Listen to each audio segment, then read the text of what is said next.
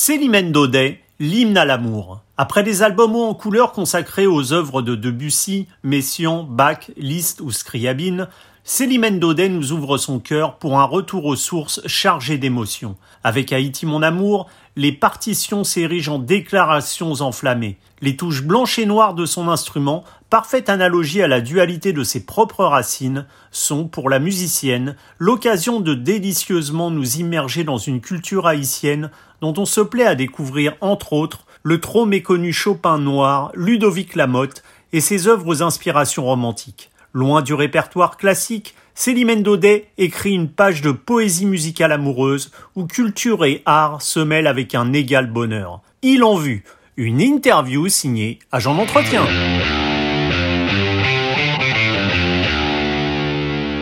Célimène Daudet, bonjour. Alors votre album consacré au, prélude de, Debussy et Messiaen jusqu'à Messe Noire où Liszt et Scriabine étaient à l'honneur, vos albums semblent guidés par une certaine couleur. Est-ce que la couleur est un élément essentiel sur lequel euh, vous vous polarisez dans vos interprétations au-delà proprement du texte? Alors, c'est vrai que la, la, notion de couleur, ou plutôt les mondes de couleurs euh, qu'on peut entendre dans certaines œuvres, c'est quelque chose qui m'a toujours fasciné, comme cette idée d'ouvrir vers un monde totalement, euh, une palette en fait de couleurs euh, très variées et infinies. Et là, vous me parliez justement d'albums qui mettent en avant les œuvres de Debussy, Messiaen, le dernier liste, Scriabine. Et mm. dans ces, chez ces compositeurs en particulier, je trouve que la notion de couleur est primordiale. Et pour moi, c'est c'est pas tellement que le texte est moins important que les couleurs. Au contraire, c'est justement le texte qui fait émerger ces couleurs. C'est grâce à ce texte, aux harmonies euh, riches qu'il euh, propose, à la manière de mettre en espace les sons, d'utiliser la pédale. c'est tout ça, je trouve, qui permet de faire émerger cet univers de couleurs. Et au-delà des couleurs, moi, ce que j'entends, c'est quand je parle de couleurs, c'est des couleurs sonores. en mmh, fait. C'est pas tellement des, des, des, couleurs en termes de pictural ou autre, c'est vraiment sonore. Et j'entends aussi des textures sonores, des matières sonores, euh, une infinie euh, possibilité de dégrader euh, aussi de, de, coloration sonore. C'est pas indissociable du texte, c'est complètement lié au texte et à la construction même de la pièce, à son architecture, parce que je conçois pas tellement les couleurs comme étant une succession de jolies couleurs, mmh. euh, aussi belles soient-elles. C'est plutôt pris dans un tout, un petit peu comme une sorte de, de, de métamorphose permanente de la matière. Comme, euh, comme, un tout qui serait totalement organique. Justement, euh, au niveau des couleurs, on sait que, que Messiaen, dans ses indications, était très centré sur euh, justement des indications de couleurs comme ça. Est-ce que justement vous parliez de, votre environnement lié à l'enfance avec votre chambre qui était entourée justement de tableaux haïtiens qui là pour le coup a été très coloré? Est-ce que vous pensez que, que ce monde de couleurs qui a baigné votre enfance a peut-être aussi influencé votre propre perception de, de, la couleur dans la musique alors je suis pas tout à fait sûre de ça parce que je, je, ne pense pas avoir ce fameux don de synesthésie qu'avait euh, Messiaen. Euh, je ne vois, moi, j'associe pas forcément un son à une couleur euh, matérialisée telle qu'on l'entend, une couleur euh, rouge, bleu, vert, etc. Comme je vous le disais, c'est plutôt des, des, univers sonores, des textures sonores, et c'est assez difficile à, à, mettre en mots parce que c'est vraiment du domaine de, de de l'auditif. Il n'y a, pas quelque chose qu'on peut voir, c'est quelque chose qui se forme dans l'oreille. En revanche, c'est vrai que les tableaux qui ont euh, qui étaient là dans ma chambre d'enfant et, euh, dans lesquels je me perdais euh, dans, mon imaginaire et dans mes rêves, je pense que c'est vraiment ça qui a maintenu un lien fort avec la culture haïtienne qui est, qui est en fait une partie de mon histoire, puisque Haïti est le pays de ma mère. Et euh, je connaissais très peu le pays quand j'étais petite, et c'était finalement mon seul lien avec ce pays. Et je pense que ça a eu comme vertu aussi de d'éveiller une forme de curiosité, de euh, et d'aller d'aller au plus près de cette culture ensuite en tant qu'adulte. Pour aller au, plus près de cette culture, vous avez donc créé en 2017, je crois, le Haïti euh, Piano Project, donc un festival où, se mêlent concerts et ateliers musicaux pour les enfants. Est-ce que cette rencontre avec le, public haïtien, tout autant qu'avec les, artistes euh, de, de l'île, a été le point de départ de votre volonté de poursuivre l'aventure en rendant hommage aux compositeurs de votre pays d'origine, leur consacrant cet album Haïti amour Ah oui, alors c'est avant tout euh, un hommage, ça c'est vrai. Euh, et ensuite, une envie de partager euh, des œuvres que j'ai découvertes au gré de mes voyages en Haïti et de mes rencontres, de les partager avec le plus grand nombre parce que j'ai découvert vraiment des pépites musicales. On m'a offert des partitions en Haïti, puis ensuite j'ai fait des recherches, j'ai trouvé le moyen de récupérer des partitions par le biais d'une association canadienne qui s'occupe de, de, récolter comme ça la musique haïtienne. Et petit à petit, j'ai plongé comme ça dans un univers complètement nouveau pour moi, qui était celui des compositeurs haïtiens de la fin 19e, début 20e siècle. Et je me suis dit, mais il y a quand même des choses euh, magnifiques qui méritent d'être entendues, qui sont oubliées ou inconnues. Et donc, j'ai eu cette volonté de les mettre en valeur et de mettre en valeur aussi le récit que portent ces œuvres et ces mmh. compositeurs et c'est ça, en fait, cette forme d'hommage. De, on parle souvent euh, des, peintres haïtiens qu'on connaît quand même assez bien, des, de grands écrivains haïtiens comme Dany Laferrière ou qu'on connaît bien en France, mais les compositeurs haïtiens sont, sont totalement méconnus.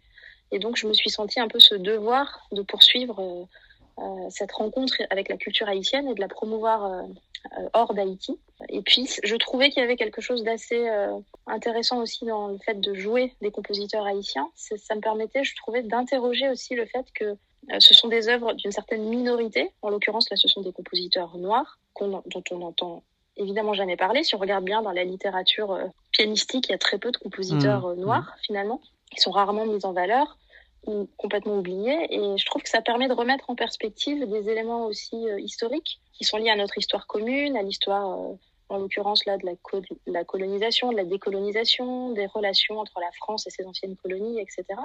La francophonie, enfin, mmh. je pense que tout ça, ce sont des choses qui peuvent, grâce à l'art et en particulier à la musique, qui peuvent être réinterroger, re-questionner et qui permettent d'aller un petit peu plus loin dans notre vision de l'histoire de la musique. Parmi ces compositeurs donc euh, que vous nous faites euh, découvrir par le biais de cet album, donc on, retrouve Ludovic Lamotte qui était surnommé le, Chopin noir et c'est vrai qu'à l'écoute de, des compositions, euh, il est étonnant de voir à quel point il y a une sorte de, de parallèle avec le, le, romantisme de Chopin. Comment vous êtes, vous avez déjà découvert ce compositeur et comment vous êtes entré dans ses œuvres? Alors, je l'ai découvert grâce à, un pianiste euh, haïtien qui s'appelle David Bontemps, que j'avais invité en fait dans la, première édition de mon festival euh, en Haïti.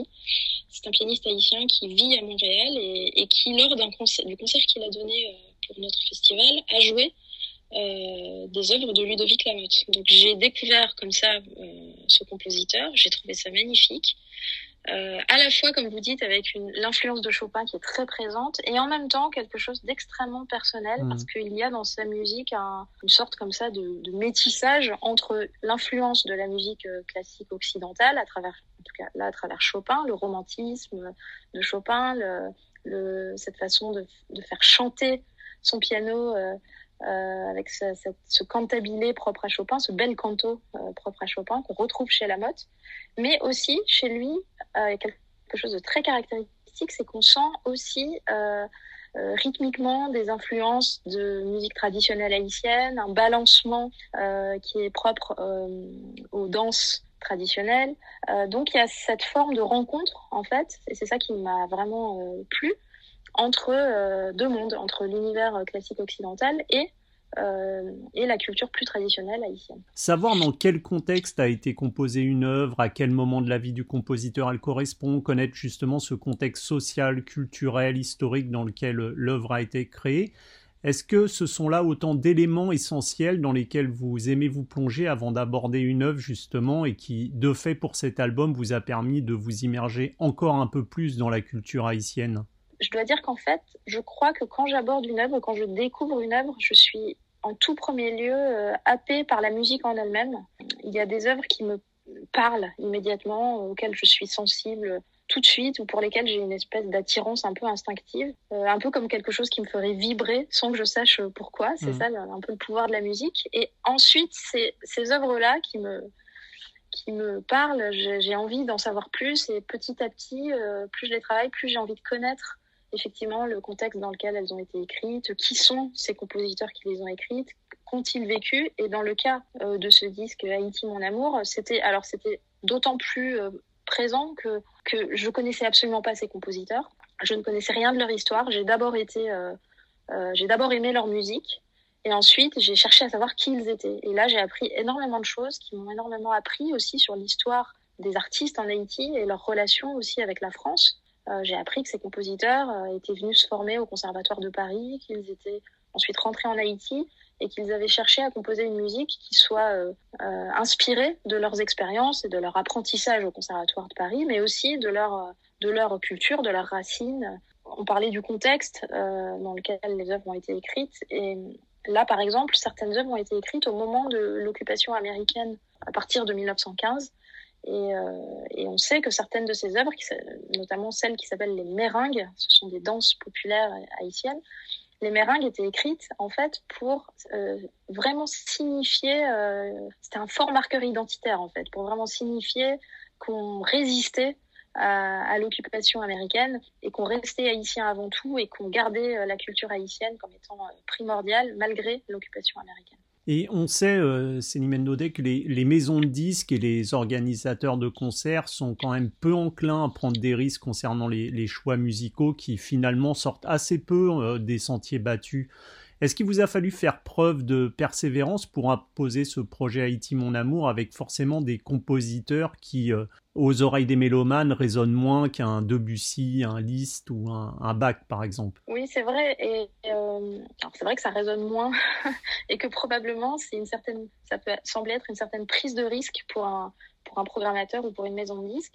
Mais j'ai la chance aussi d'avoir une maison de disques euh, assez aventurière, Nomad Music, qui accompagne vraiment euh, ces artistes. Et moi, j'ai la chance d'avoir voilà, d'avoir été complètement suivie dans ce projet euh, que la maison de disques a trouvé original, euh, personnel et qui racontait quelque chose au-delà peut-être de la musique, qui en elle-même mérite d'être connue. Mais comme je vous le disais, c'est une musique qui porte aussi un, récit culturel assez fort et, euh, une histoire aussi de, de rencontres et de métissage et d'imprégnation de, culturelle en quelque sorte entre la France et Haïti. Voilà, donc le message en tout cas que portait ce disque a été entendu tout de suite par euh, ma maison de disques et ça c'est une grande chance. Et les programmateurs, euh, alors c'est un programme que j'ai que j'ai eu l'occasion de jouer en France parce qu'il y a quand même des programmateurs qui sont euh, curieux et euh, ouverts d'esprit et prêts à, prendre entre guillemets des risques euh, et peut-être à faire le pari que le public peut aussi avoir envie de découvrir des choses. Et donc j'espère en, quelque sorte que ce disque permettra aussi au, public d'entendre ces œuvres et d'avoir envie de les écouter en concert ou d'avoir envie de les jouer chez eux pour ceux qui jouent du piano en, en amateur par exemple. Ou peut-être que d'autres musiciens professionnels auront envie de, de, les interpréter sur scène. Moi je pense qu'en tout cas il faut prendre le risque quand on croit, euh, enfin quand on a la conviction que c'est une musique qui, doit être partagée. Je pense que moi je prends le risque et ma maison de disque le prend en quelque sorte si, vraiment il y a un risque. Je suis pas sûre que ce soit un vrai risque d'ailleurs, mais c'est en tout cas euh, voilà, on, y croit et je, je, pense que certains programmateurs suivront aussi, même si effectivement c'est moins euh, moins connu qu'un Chopin, Debussy ou un, Ravel. Et le disque, euh, on, le sait, correspond à un, instant donné d'une vie, une captation euh, quelque peu figée, on va dire. Est-ce que vous étiez pour cet enregistrement de Haïti mon amour dans un état d'esprit particulier, avec une charge émotionnelle peut-être encore plus forte que lors de vos albums précédents, en raison du rapport quasi amoureux, comme l'indique le titre, euh, entre, entre vous et ce projet? Alors, je pense que je suis en général dans, à peu près dans le même état pour chacun de mes disques, euh, parce que je trouve que l'enregistrement, c'est quand même un, un, moment très spécial euh, et en quelque sorte graver euh, des œuvres, c'est presque contre nature pour un musicien, en tout cas pour moi, parce que la musique, c'est pour moi quelque chose de totalement impalpable, éphémère, euh, l'art de l'instant en quelque sorte, éphémère. Euh, et le disque, c'est un peu l'inverse de ça, c'est-à-dire qu'on fige un moment euh, pour les pour l'éternité mmh. en quelque sorte. C'est une photographie d'un moment. Alors, je suis toujours dans un état assez particulier parce qu'il faut, je trouve, trouver quand même l'élan, le souffle, un peu comme euh, on le fait en concert. Euh, même s'il n'y a pas de public. Euh, maintenant, pour ce disque, ce qui était particulier, c'est que je, je sentais quand même presque comme une mission.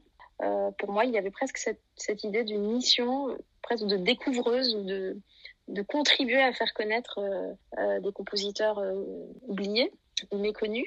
Et, euh, et, je trouvais que j'avais là une, comme une responsabilité, en fait, vis-à-vis -vis, de la culture haïtienne, des artistes haïtiens. Et je me suis sentie une responsabilité un peu, un peu particulière et j'ai eu envie de, de, le faire aussi bien que mes autres disques. C'est pas c'est pas une question de, de, de, qualité de disque, mais plutôt euh, je, je, sentais que j'étais porteuse en quelque sorte d'un message puisque ces compositeurs ne sont pas joués ici en France et que euh, voilà c'était une sorte de mission que je me suis euh, fixée. Et ce, côté mission, justement, ça, ça inhibe pas quelque peu au, au moment de l'enregistrement? Bah, Non, moi, je n'ai pas l'impression. Au contraire, ça donne. Euh, euh j'avais très envie de faire ce disque. J'étais, euh, il y avait vraiment de l'envie, de l'élan, euh, une envie de partager avant tout, une envie de donner, une envie de, communiquer quelque chose. Et puis la conviction que cette musique vaut la peine et doit être entendue, ça m'a énormément porté pendant l'enregistrement. Comme vous le disiez, euh, cet album, au-delà de la, musique, ça a également une, volonté de participer à, modifier cette image un peu d'épinal qu'on a d'Haïti, euh, qui est la première république noire, et d'aller au-delà des clichés pour montrer la, fierté tout autant que la dignité du peuple haïtien qui, se tient toujours debout malgré euh, ce qu'on peut voir comme, comme traumatisme, par exemple le séisme qu'il y a eu en, 2010 pour ne citer qu'un événement modifier l'image d'Haïti, je n'irai pas jusque-là, mais, mais contribuer en quelque sorte à, à montrer que Haïti, c'est vraiment un peuple extrêmement créatif. Euh, comme je vous le disais tout à l'heure, on connaît ses peintres, on connaît ses écrivains, mmh. on connaît moins ses musiciens, en tout cas moins ses musiciens, entre guillemets, classiques. Euh, et donc, j'ai envie aussi de montrer que c'est un, peuple qui est extrêmement euh, artiste. Euh, quand on est en Haïti, on est, frappé. Moi, j'ai été frappée à chaque voyage par les gens qui spontanément dansent, écrivent, déclament de la poésie. Enfin, tout le monde, presque tout le monde, en tout cas, a, une, pratique artistique. amateur ou en tout cas la question d'amateur ou professionnel se pose même pas en fait c'est vraiment l'art fait partie de la vie. C'est le moyen premier d'expression en Haïti. Euh, et, j'ai envie de faire, euh, de contribuer à faire connaître cet aspect-là du pays. C'est vrai, au-delà de ce de ce, dont on entend parler dans les médias, euh, qui sont les catastrophes naturelles, les difficultés politiques et sociales, etc. Il y a, aussi autre, chose. Et le, le, peuple haïtien, de manière générale, est un peuple extrêmement créatif. Et ça, je trouve que pouvoir faire entendre ces compositeurs, c'est aussi pouvoir continuer à, montrer que oui, c'est un peuple qui, qui, euh, qui crée sans arrêt, euh, même si on ne le sait pas forcément au-delà de ses frontières. Je crois que vous êtes euh, parvenu, après moult démarches administratives, à faire venir dans un conservatoire de, de, musique français un jeune violoniste haïtien qui était venu vous voir après un concert. Et est-ce que vous pouvez nous parler un peu justement de cette belle rencontre Oui, alors c'est une, une, belle histoire parce que c'est d'abord l'histoire de ce jeune garçon qui s'appelle Ichel, qui, qui est venu me voir à la fin d'un concert. Euh, et qui nous a demandé à moi et au violoniste Guillaume Latour qui jouait avec moi, qui nous a demandé de, l'écouter. Et j'ai trouvé qu'il avait 13 ans à l'époque, et j'ai trouvé qu'il avait une, non pas une confiance, mais une envie incroyable et puis un bagou pour son âge, quoi, de venir comme ça nous trouver, de nous dire je veux vous jouer quelque chose, est-ce que vous pouvez m'entendre? Et sur le moment, on n'a pas eu le temps, malheureusement, euh, pour des questions de logistique et d'organisation, on n'a pas pu l'entendre, mais j'ai pas oublié en fait sa demande. Et l'année suivante, quand on est revenu pour le festival, je l'ai recontacté et je lui ai dit euh, voilà, on, nous sommes là à nouveau, viens nous jouer quelque chose. J'avais organisé un, atelier de masterclass de violon pour les jeunes violonistes. Et, euh, donc il est venu. Il a joué et on a été euh, sidéré par son talent. C'est un garçon qui a appris le violon avec un, professeur en Haïti, mais qui a vite été limité par, euh, par les, possibilités euh, qui étaient proposées dans le pays. Euh, je me suis dit, c'est pas possible, un tel talent, on peut pas. il faut l'aider, il faut, il faut l'encourager, le soutenir. J'ai, j'ai eu beaucoup de mal, mais voilà, j'ai œuvré pendant longtemps pour que des démarches administratives, l'obtention d'un visa, etc., puissent se faire. Et ensuite, je lui ai trouvé une place dans un conservatoire à Aix-en-Provence, au conservatoire d'Aix. Petit à petit, il y a le... plein d'autres gens se sont impliqués aussi dans ce dans ce dans ce projet. Euh, et euh, il a eu une famille d'accueil formidable. Voilà, plein de gens ont décidé d'aider de soutenir ce, projet-là, de soutenir son, projet en fait venir étudier le violon en France. Et maintenant, il est en France depuis deux ans. Il progresse à toute vitesse. Il est extrêmement investi et je, voilà, il a su saisir cette chance et, et il s'est parfaitement intégré. Euh, il suit sa route et donc pour moi, c'est voilà, sa victoire à lui. Et je, si j'ai pu contribuer euh, au départ, en fait, à, à l'aider, je, je suis vraiment très heureuse et je me dis que des talents pareils, parfois il suffit de pas grand chose. Il faut vraiment la, la volonté de mmh. quelques personnes pour euh, pour que sa vie, leur vie soit changée. Euh, voilà, donc je suis, je suis assez heureuse d'avoir pu euh, contribuer à ça.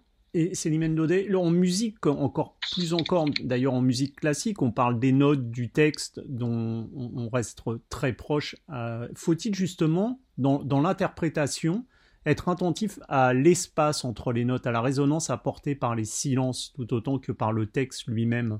Oui, c'est intéressant comme question parce que pour moi, ce qui se joue entre les notes est, est peut-être encore plus essentiel que les notes en elles-mêmes par exemple, pour conduire, guider une phrase musicale, tout dépend vraiment de la manière dont on écoute ce qu'il se passe entre les sons, euh, de la manière qu'on a de conduire un son à un autre, l'espace que l'on crée entre ces sons. Euh, et je trouve que le piano est, justement passionnant pour cela parce que si on réfléchit bien, le piano est un instrument sur lequel on ne peut pas modifier un son qui a été produit. Euh, contrairement à d'autres instruments, une fois que le son est produit, on ne peut rien changer. On peut pas le soutenir, on peut pas le vibrer. On est contraint de le laisser mourir en quelque sorte avant d'attaquer le, son suivant. Et du coup, la manière qu'on va avoir comme ça de d'aller d'un son à l'autre et donc d'écouter l'entre-note euh, va, va donner l'impression que ces sons évoluent, alors qu'en réalité, ils n'évoluent pas. Et euh, ça, je trouve c'est assez fascinant. Et puis, on a aussi cette, cette invention merveilleuse qui est la, pédale et qui permet de dont on parle pas assez. En fait, la pédale, pour moi, c'est un peu la troisième main du pianiste et qui permet de, créer des résonances euh, extrêmement variées et multiples parce que il y a vraiment une technique de pédale. Il s'agit pas de mettre ou de ne pas mettre la pédale. On peut mettre des demi-pédales, des quarts de pédale, vibrer la pédale. Enfin, il y a, voilà, il y a toute une technique qui permet comme ça de modifier euh, les résonances. Et, euh, et puis je dirais aussi que la musique, en quelque sorte, naît du silence et se prolonge dans le silence. Donc il y a quand même cette idée que euh, le silence fait partie intégrante du discours musical. Quand, le texte est très très précis, comme c'est le cas par exemple chez Debussy ou Messiaen, donc auquel vous avez consacré un album, comment avec de tels compositeurs on parvient à s'approprier le texte pour y apporter sa propre vision, donc son interprétation? Oui, c'est vrai qu'alors, particulièrement chez Debussy, le texte est d'une précision incroyable. Euh, c'est presque un peu, euh, comment dire, déstabilisant au départ euh, de voir autant d'indications sur une partition. Chaque note a une indication. J'ai l'impression finalement que ces indications, aussi précises soient-elles, peuvent être interprétées de d'autant de manières qu'il y a de pianistes finalement au, lieu d'être des indications restrictives, c'est plutôt des indications qui euh, invitent à, laisser son propre imaginaire et se, déployer. Moi, je trouve qu'il y, a une possibilité en fait infinie d'interpréter un accent chez Debussy ou un trait ou une indication comme ça précise. Et euh, je pense que ce qui fait qu'on s'approprie une œuvre, c'est un peu le mystère pour moi de, l'évolution de, la musique en nous. C'est le temps. C'est laisser le temps à l'œuvre de devenir un peu euh, euh, la nôtre, comme si euh, c'est nous qui l'écrivions en quelque sorte. L'approprier pour moi, c'est un peu ça l'idée, c'est de petit à petit faire en sorte que cette musique soit complètement la nôtre et d'avoir tellement digéré ce texte et ces indications qu'on ne les entende presque plus. Le but, c'est pas de faire une, une interprétation didactique dans laquelle on entendrait chaque indication, mais que chaque indication ait un sens vraiment et, euh, porte un discours musical et euh, aille, que l'indication finalement disparaisse au profit de la musique totalement et du discours musical. Et, et les préludes de Debussy donc, que vous avez interprétés, c'est c'est un monde d'évocation, une sorte de, porte ouverte sur le rêve. Est-ce que parce que ceux composés par Olivier Messiaen peuvent s'inscrire comme une sorte de réponse au prélude de, de, Debussy, que vous avez eu cette envie de les confronter dans un album tel une sorte de, on va dire, de main tendue entre deux mondes aux couleurs assez proches finalement? Une sorte de filiation imaginaire, comme vous le dites dans le livret du, du disque. Oui, il y a, y a, quelque chose vraiment de commun entre ces, ces deux univers. Alors, d'abord, les préludes de Debussy sont des œuvres euh, tardives, qu'il a mmh. écrites à la fin de sa vie. Et les préludes de Messiaen sont des œuvres de jeunesse. Et finalement, on sait que le jeune Messiaen était fasciné par l'univers de Debussy, ça, ça on le sait. Euh, d'un point de vue strictement musicologique.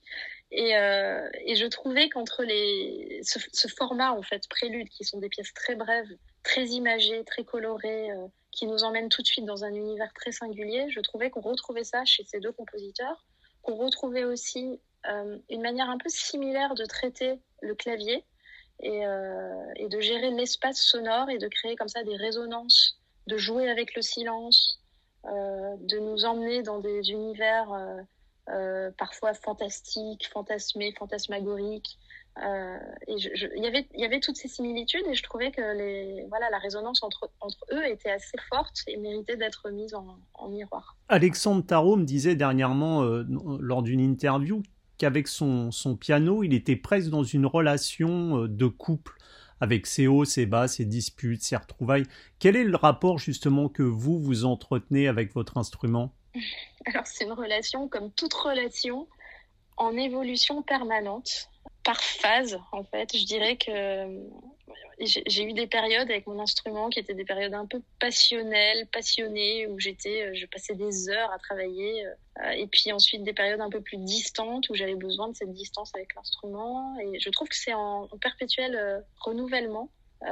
et moi, j'ai besoin de ce renouvellement, en fait, je pense, parce que finalement, dans dans ce métier, la routine, je pense, peut tuer complètement le, désir, comme dans toute relation finalement, le désir, l'envie. Moi finalement, je ne travaille que quand j'ai envie de travailler. Euh, alors heureusement, c'est assez fréquent, mais euh, j'ai découvert que l'envie, le besoin de charnel presque de se mettre au piano, c'est un moteur euh, essentiel pour avancer et que travailler sans envie, c'est pour moi en tout cas c'est totalement inefficace. Et j'ai appris aussi à travailler hors du piano. Donc j'ai une relation avec le piano qui parfois est un peu distante euh, et parce que finalement, je travaille beaucoup sur partition, je travaille beaucoup dans ma tête, euh, je conçois les choses beaucoup dans ma tête avec une forme d'écoute intérieure assez, assez intense. Et, euh, et ensuite, euh, je retrouve le piano avec plaisir, mais je, voilà, je trouve que c'est une relation qui est euh, comme le vivant, qui est en, évolution perpétuelle. Dernière question, Célimène Daudet. Si vous deviez inviter un, alors un total néophyte, même si rarement quelqu'un est totalement néophyte, mais à, découvrir le, piano dans la musique classique. Vers quelles œuvres le dirigeriez-vous? Alors j'aurais tendance à, aller vers les œuvres qui moi m'ont fascinée quand j'étais quand j'étais petite. Je viens pas d'une famille de musiciens, alors j'ai découvert la musique euh, un peu comme ça. Enfin mes parents écoutaient un peu de musique, mais sans plus. Et je, crois que la première œuvre qui m'a vraiment embarqué, c'était le second concerto de Brahms pour piano dans la version je, voilà, cette espèce de, à la fois de puissance, de grandeur, de noblesse, de, entre le piano et l'orchestre d'ailleurs, ça m'a complètement fait vibrer. Euh, j'aurais tendance à dire ça parce que c'est un peu ma petite Madeleine en fait et j'aurais envie de la partager, de, dire aux gens d'écouter ça et peut-être qu'ils seraient, je l'espère, aussi euh, emportés que moi. C'est ça, on a tous nos, nos madeleines de Proust euh, musicales, comme on dit, qui résonnent forcément un peu plus euh, à, l'oreille et, au côté émotionnel que, que d'autres. Donc pour vous, ce sera, ce sera Rao et Brahms. Ce sera Rao et Brahms, oui. Bien, Célimène Daudet, merci beaucoup pour cette interview et puis euh, bah, on vous dit, on espère à, très bientôt en concert, quand les concerts à nouveau pourront repartir, on espère au plus oui, vite. On espère. merci à vous. Merci, beaucoup. Au revoir.